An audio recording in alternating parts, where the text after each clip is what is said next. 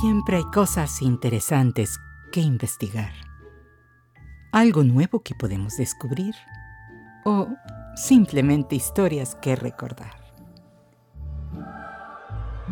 Hagámoslo juntos. Bienvenidos al cofre de curiosidades de Silvia Domenico.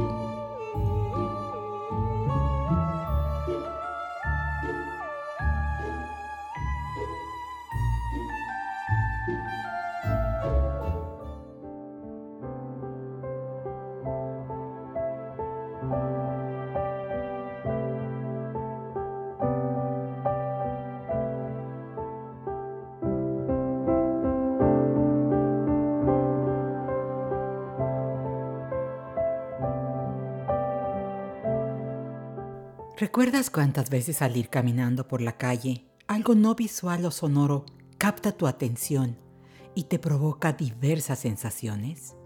Me refiero a cuando percibimos un aroma en particular.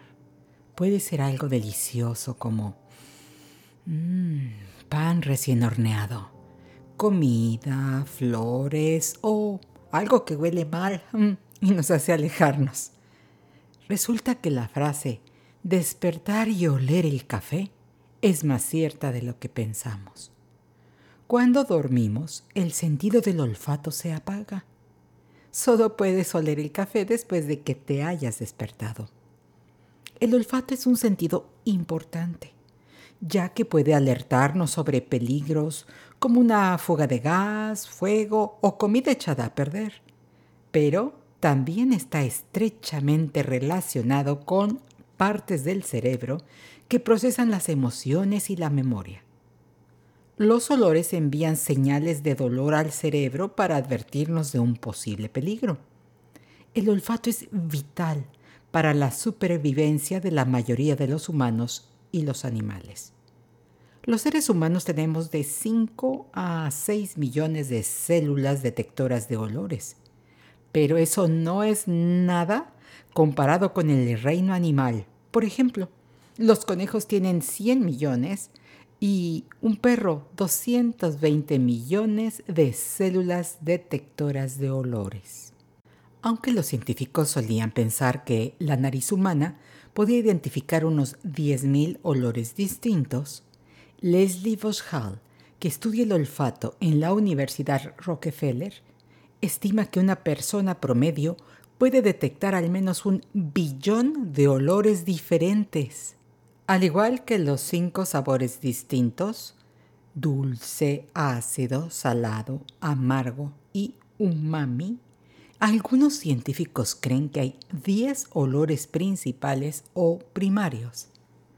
Estos son eh, los cítricos como el limón o naranja, la madera o resinoso, floral o fragante, frutal, tostado o ahumado como las palomitas de maíz, mentolado o refrescante como por ejemplo el eucalipto o el alcanfor, químico como el amoníaco o blanqueador, acre o rancio y el olor a podrido. Se cree que todos los aromas son una mezcla de estos ingredientes básicos.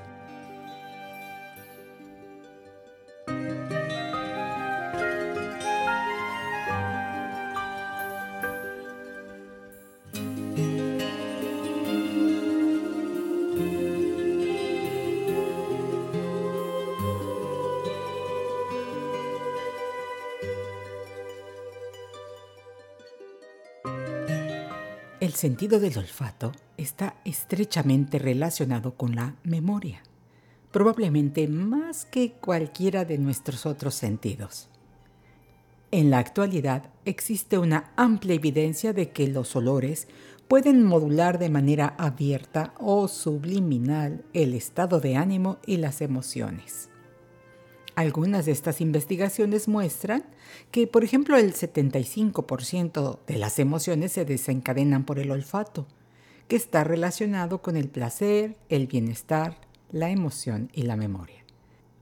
Y es que los olores, incluso cuando se presentan de manera inconsciente, pueden modular la emoción y el estado de ánimo, como por ejemplo Cinco minutos de exposición a un olor desagradable inducen a un estado de ánimo negativo o de ansiedad, mientras que cinco minutos de exposición a un olor agradable pueden inducir a un estado de ánimo positivo y de calma. Uno de los olores más evocadores de la infancia son los crayones. Sí, efectivamente, esos con los que coloreábamos de niños.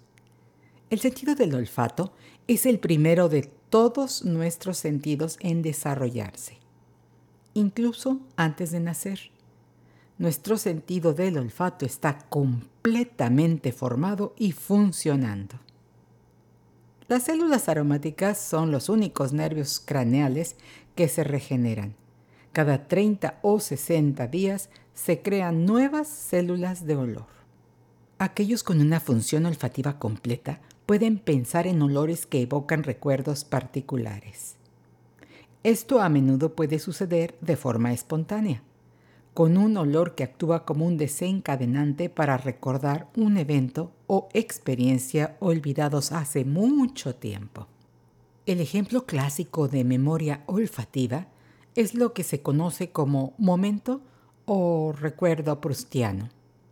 Mediante este fenómeno, la mera exposición a un estímulo desencadena automáticamente un recuerdo intenso del pasado. Para el escritor Marcel Proust era una magdalena, que es un tipo de panecillo, al ser mojada en té, lo que provocaba al escritor un recuerdo detallado de su infancia en la casa de su tía. El célebre fragmento pertenece específicamente a la primera parte de la serie, En busca del tiempo perdido, donde el narrador toma un sorbo de té mientras come una magdalena y los recuerdos de su infancia llegan a él.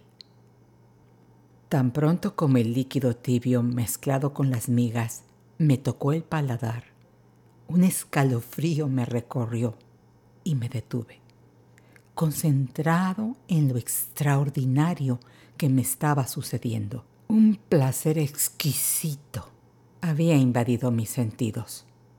Algo aislado, desapegado, sin sugerencia de su origen.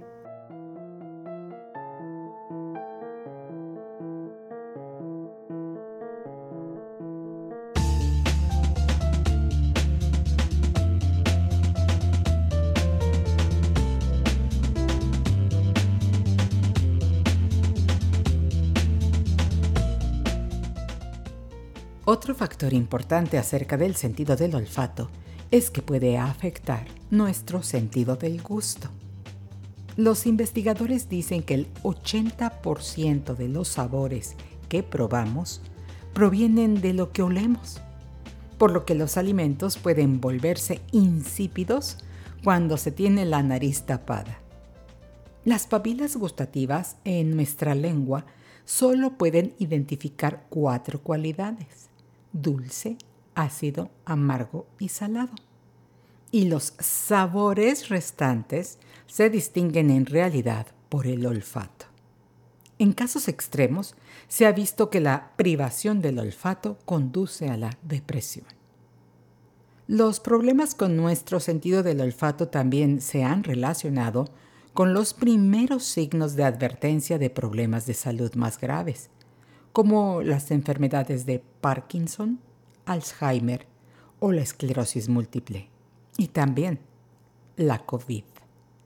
Incluso para algunas personas su sentido del olfato no regresa después de una infección viral, como el resfriado común, una infección de los senos nasales o una infección del tracto respiratorio superior, como el mencionado COVID donde la recuperación puede tardar varios años y ni siquiera está garantizada. Aproximadamente el 5% de la población es anósmica, lo que significa que no pueden oler. Esto puede resultar devastador. Imagina que tu comida no sabe a nada más que un poco dulce y un poco salado. Ya no puedes disfrutar de tus comidas favoritas y salir a comer, por lo tanto, pues ya no es divertido. Además, no se pueden oler los alimentos descompuestos o quemados. ¿Y qué pasa si la casa se incendia?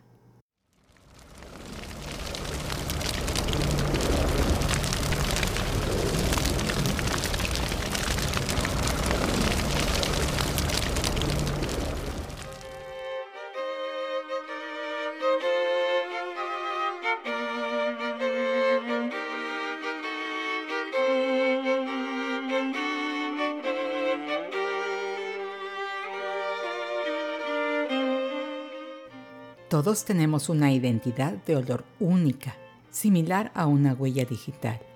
No hay dos personas que huelan de la misma manera, excepto los gemelos idénticos.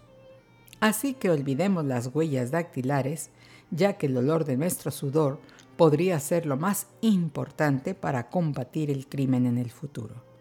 Según el doctor Michael Goldstein de la Facultad de Química de la Universidad de Tel Aviv, y su equipo están considerando los componentes bioquímicos del sudor humano como un nuevo tipo de identificación, postulando que cada persona tiene su propia huella química compuesta por la comida que ingieren, las drogas que toman, el género e incluso el estado mental, de tal forma que todo se combina para hacer que el sudor de cada persona sea único.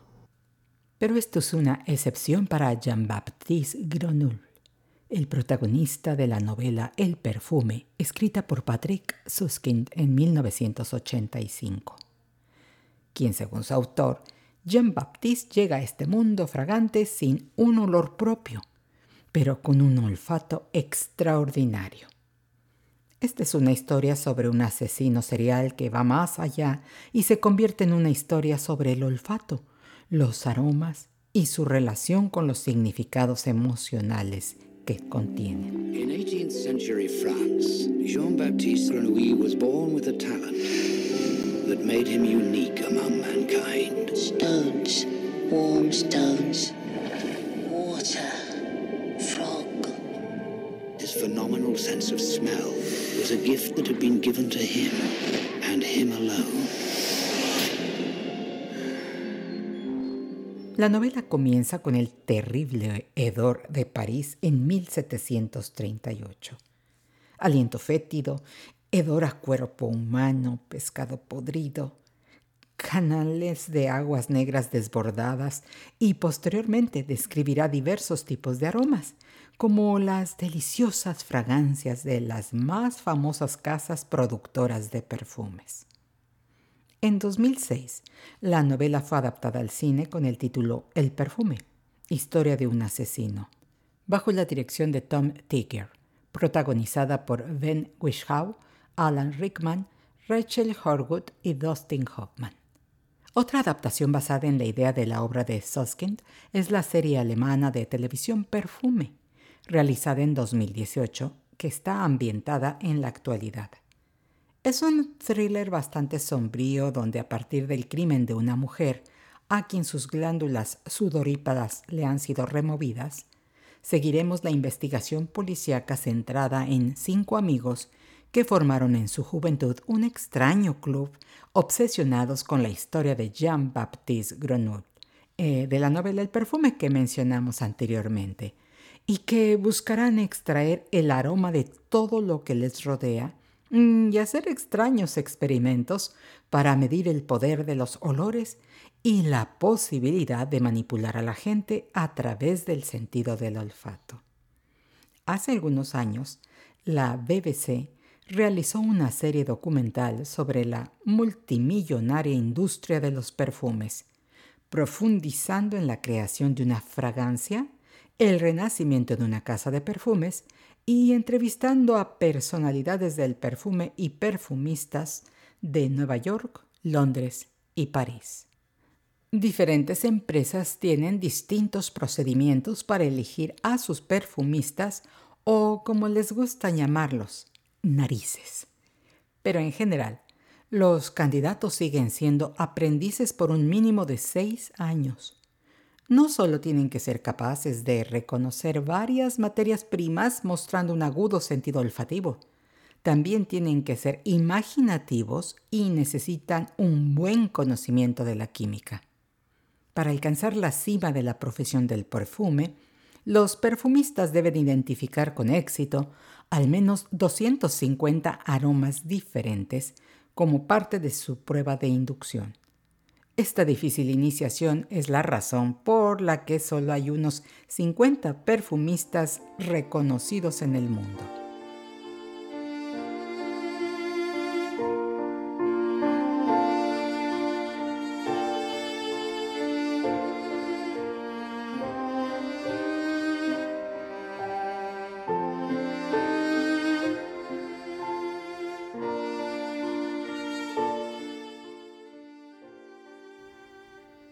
Origen del perfume se atribuye comúnmente a los antiguos egipcios. Utilizaron aromas para realizar ceremonias religiosas, quemando aceites esenciales, resina y ungüentos perfumados. Incluso la palabra perfume significa a través del humo, como los olores producidos por la quema de incienso para impartir fragancia. Flores, especias, maderas, resinas, mirra, incienso, constituían algunos de los principales ingredientes de los aromas de la época. Con el tiempo, estos aromas no solo se limitaron a los aspectos sagrados, sino que también se introdujeron en la higiene diaria de muchas culturas. Fueron los húngaros quienes introdujeron el primer perfume moderno hecho de aceites mezclados en una solución de alcohol, y se elaboró en 1370 por orden de la reina Isabel de Hungría. Durante el periodo del Renacimiento los perfumes fueron utilizados principalmente por la realeza y la gente económicamente pudiente para enmascarar los olores corporales resultantes de las malas prácticas sanitarias de la época. El perfumista personal de Catalina de Medici llevó a Francia los refinamientos italianos. Su laboratorio estaba conectado con los apartamentos de ella por un pasadizo secreto, por lo que no se podían robar fórmulas en el camino. Francia se convirtió rápidamente en el centro europeo de fabricación de perfumes y cosméticos. El cultivo de flores, por su esencia de perfume, que había comenzado en el siglo XIV, se convirtió en una industria importante en el sur de Francia. El agua de colonia, generalmente utilizada por los hombres, fue inventada por un barbero italiano a principios del siglo XVIII en la ciudad alemana de Colonia, y de ahí el nombre.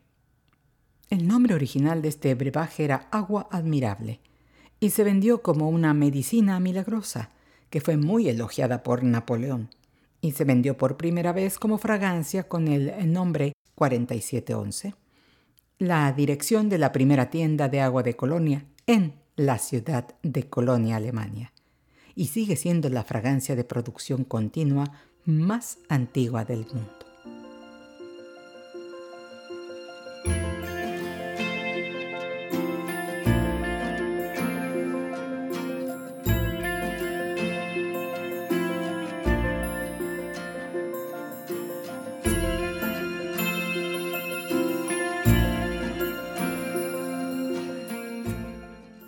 Sucedió con la industria y el arte, el perfume sufrió cambios profundos en el siglo XIX. Los gustos cambiantes y el desarrollo de la química sentaron las bases de la perfumería moderna. La primera etapa en la elaboración de un perfume es la extracción de los aceites esenciales aromáticos de las plantas. Si bien se pueden utilizar muchos métodos, la destilación es el más común.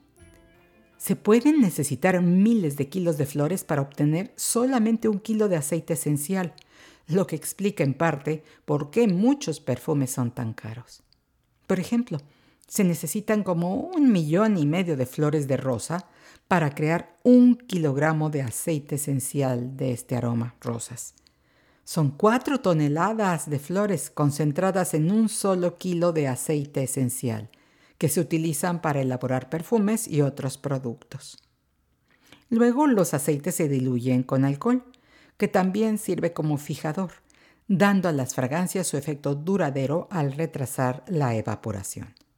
Después, la solución diluida se deja reposar en ollas especiales eh, de cobre o acero inoxidable antes de enfriarse para permitir que se asienten las resinas o partículas cerosas. Posteriormente viene el proceso de filtrado y por último, pero no menos importante, el empaquetado. Hoy en día, en perfumería se utilizan tanto ingredientes sintéticos como naturales.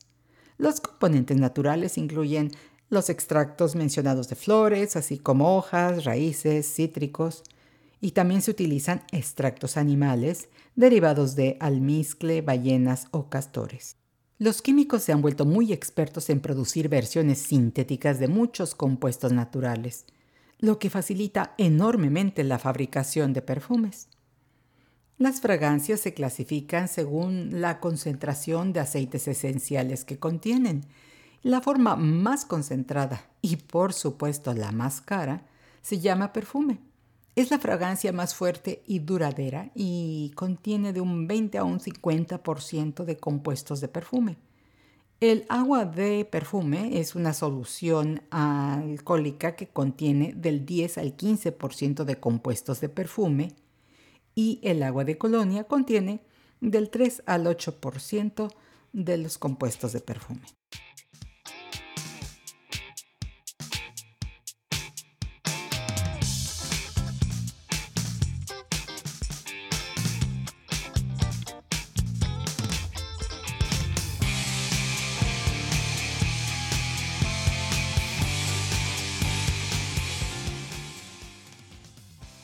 Además de la perfumería, existen industrias enteras interesadas en las fragancias, que se añaden a muchos productos como jabón, cremas, cosméticos, detergentes, etc.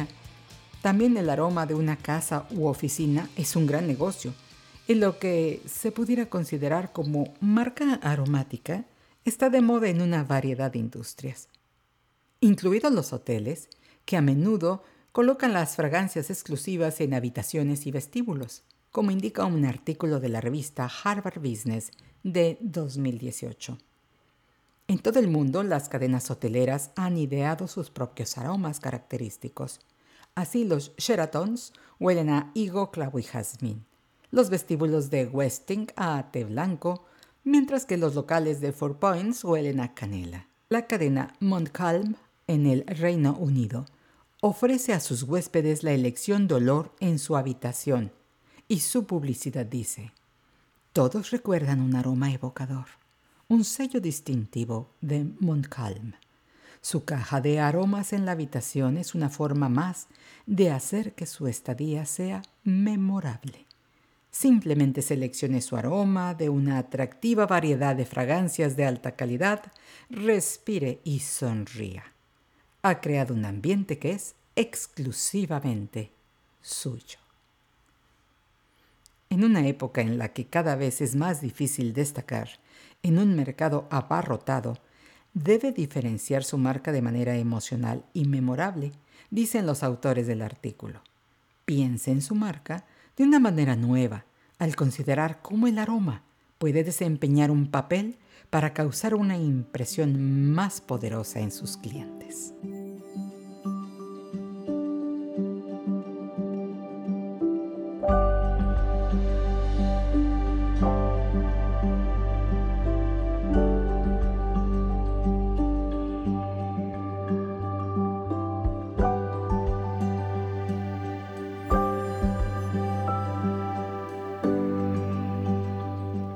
Uso de las fragancias es la llamada aromaterapia, que es la práctica de emplear aceites esenciales para obtener beneficios terapéuticos.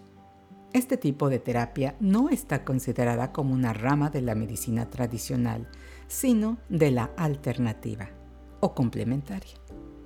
Cuando se inhalan los aceites esenciales, sus moléculas aromáticas viajan desde los nervios olfativos directamente al cerebro, afectando especialmente a la amígdala, el centro emocional del cerebro, y pueden influir en la frecuencia cardíaca, la presión arterial y la respiración. Los aceites esenciales también pueden ser absorbidos por la piel en masajes y sales de baño, por ejemplo. Sin embargo, La eficacia puede depender de la calidad del producto y algunas personas pueden llegar a tener una reacción irritante o alérgica a ciertos aceites esenciales. La aromaterapia puede ayudar a reducir el estrés y la ansiedad al promover una sensación de calma y bienestar. Por ejemplo, el aceite de lavanda se ha utilizado para ayudar a promover la relajación y mejorar el sueño. Se dice que el aceite de limón y el de naranja mejoran el estado de ánimo y son utilizados con frecuencia en productos de limpieza para el hogar. El árbol del té es considerado como eficaz antiséptico, agente antimicrobiano con propiedades limpiadoras y desinfectantes sobre la piel, mientras que la mirra, el incienso y el sándalo se han empleado desde la antigüedad para la meditación y la relajación. En fin, el sentido del olfato es muy importante y muchas veces no lo valoramos suficientemente. Pero deberíamos tener cuidados con nuestra nariz, como evitar olores intensos o irritantes, como el humo del cigarro, ciertos aerosoles y productos químicos, como limpiadores muy, muy, muy fuertes. Para aprender más sobre los aromas, mmm, huele las cosas que te rodean. Hierbas, tés, cafés, chocolate, aceite de oliva, frutas, diversas flores. También, algunos estudios han demostrado que olfatear un poco más de tiempo puede intensificar la capacidad de procesamiento de información del cerebro y ayudar a reconocer los olores. Y para personas de tercera edad, eh, como en esta etapa de la vida los sentidos van disminuyendo, también es adecuado ejercitar su sentido del olfato, oliendo suavemente los aromas familiares unos minutos todos los días. Estos podrían incluir rosa, eucalipto, limón, especias. Además, no fumar es excelente para el sentido del olfato. Según el doctor Andrew Spielman, profesor de Ciencias Básicas y Biología Craneofacial en la Facultad de Odontología de la Universidad de Nueva York, los fumadores no pueden apreciar el sabor de muchos alimentos con tanta intensidad como antes de empezar a fumar, porque fumar destruye su sentido del olfato, que eventualmente agota su capacidad para saborear. Triste, ¿eh? Bueno, pues eh, disfrutemos de los aromas a nuestro alrededor. Y gracias por acompañarme. Hasta la próxima.